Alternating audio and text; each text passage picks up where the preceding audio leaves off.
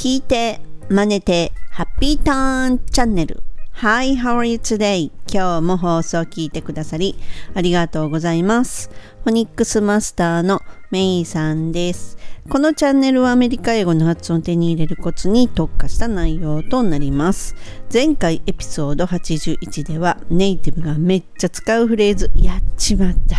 しくじった失敗したよという失敗の大きさで使い分けるフレーズをお届けしました。ネイティブがねめっちゃ使うフレーズに出会うためには1ネイティブが暮らすアメリカに行く。2ネイティブが登場する洋画を見る。3街でネイティブに話しかけまくる。ってぐらい思いつくんですけれども私自身がね今できそうなのはパジャマでもすっぴんでももう何も気にせず問題なくできる2番目の洋画を見るっていうことです。で今回は私流の洋画やアメドラの楽しみ方ほぼ独り言に近い程度になりますのでよろしければお付き合いくださいませ OK? Let's start! もうねあの英語をね一日に1回は聞かないと落ち着かないっていうのが私なんですけれどもねそれでそのストレス発散にもなってるんですね。でまあ最初今の状態でのお話なのであれなんですけれどもあの洋画とかアメドラとかをね見るにはまずはえっ、ー、と音声は英語で聞きます。で日本語字幕があるものは日本語字幕っていうものを表示させます。でまあないものはないものでそれでまあいいんですけれどもでえっ、ー、と映画の場合映画の場合って言ってもあの映画館に行くわけじゃなくってね。で最近ではもう DVD を借りることとか買うこともなく私は基本的にはまああまり時間がないのでえっと Amazon プライムのビデオを見たりとかすることが多いんですがあのただねやっぱり映画になるとあの2時間ぐらいあるじゃないですか。それをじーっと座ってこう見てるとかっていうことはほぼほぼちょっと物理的に不可能なので映画の場合だと本当に何日にも分けてみたりとかするんですね。うん、なのでどちらかというとこうアメドラの方がドラマ的にこう1話2話っていう風にね1話ずつこう切れることができるのでその方がまあ生活スタイルにはちょっとそっちの方が合ってるんですけれどもそのえーと、Amazon プライムの場合っていうのは字幕が英語の字幕にできるものもあればできないものもあって基本は吹き替えじゃなく字幕版を見ます。であの字幕をね載せるのはまずあの一つはあの字幕っていうのは文字制限があるので実際に、ね、あの俳優さんがね喋ってる言葉っていうのをこのここの部分の訳はなくても全体的な意味合いっていうのは理解できるだろうということでその翻訳の人のまあ言ったらその考えですよね。それで訳される。それとあとはそのニュアンスですよね。あそういう風なニュアンスになるんかっていうのを見つけれる。実際に聞いてると自分の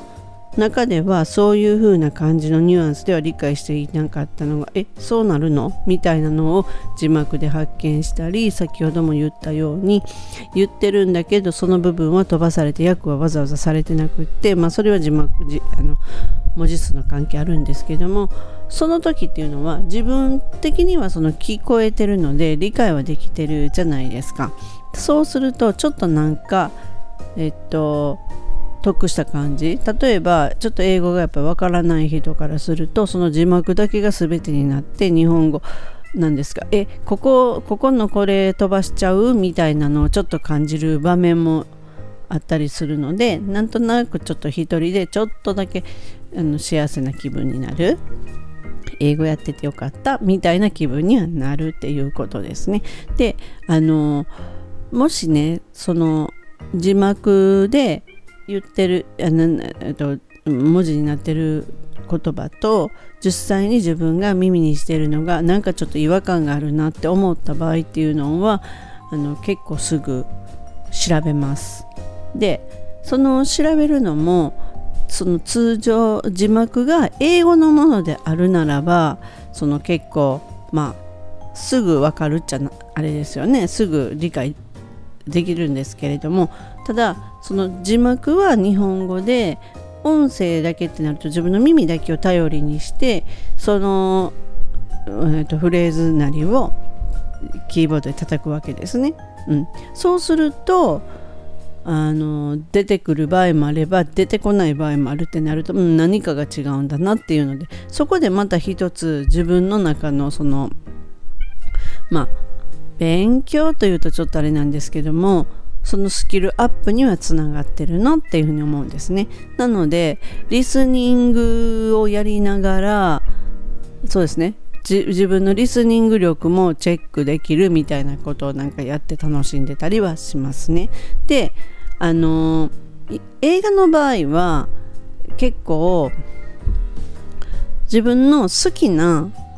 俳優さんがいましてその人の作品はほぼほぼ見ているでその人の作品を見ると,、えーと、まずその人なりのこう喋り方話し方の特徴とかそういうものが理解しやすいだとか、えっと、あこの人のしゃべる癖っていうものもなんか分かったりっていうのが感じたりします。あちなみに私はメリル・ストリープっていう女優が大好きなんですけれども、うん、でえっとですね。であとその見ていてあこの人アメリル・ストリップと違ってね。ただ単に見ていてあこの人の英語ってすごい聞きやすいなとかって思った時にとか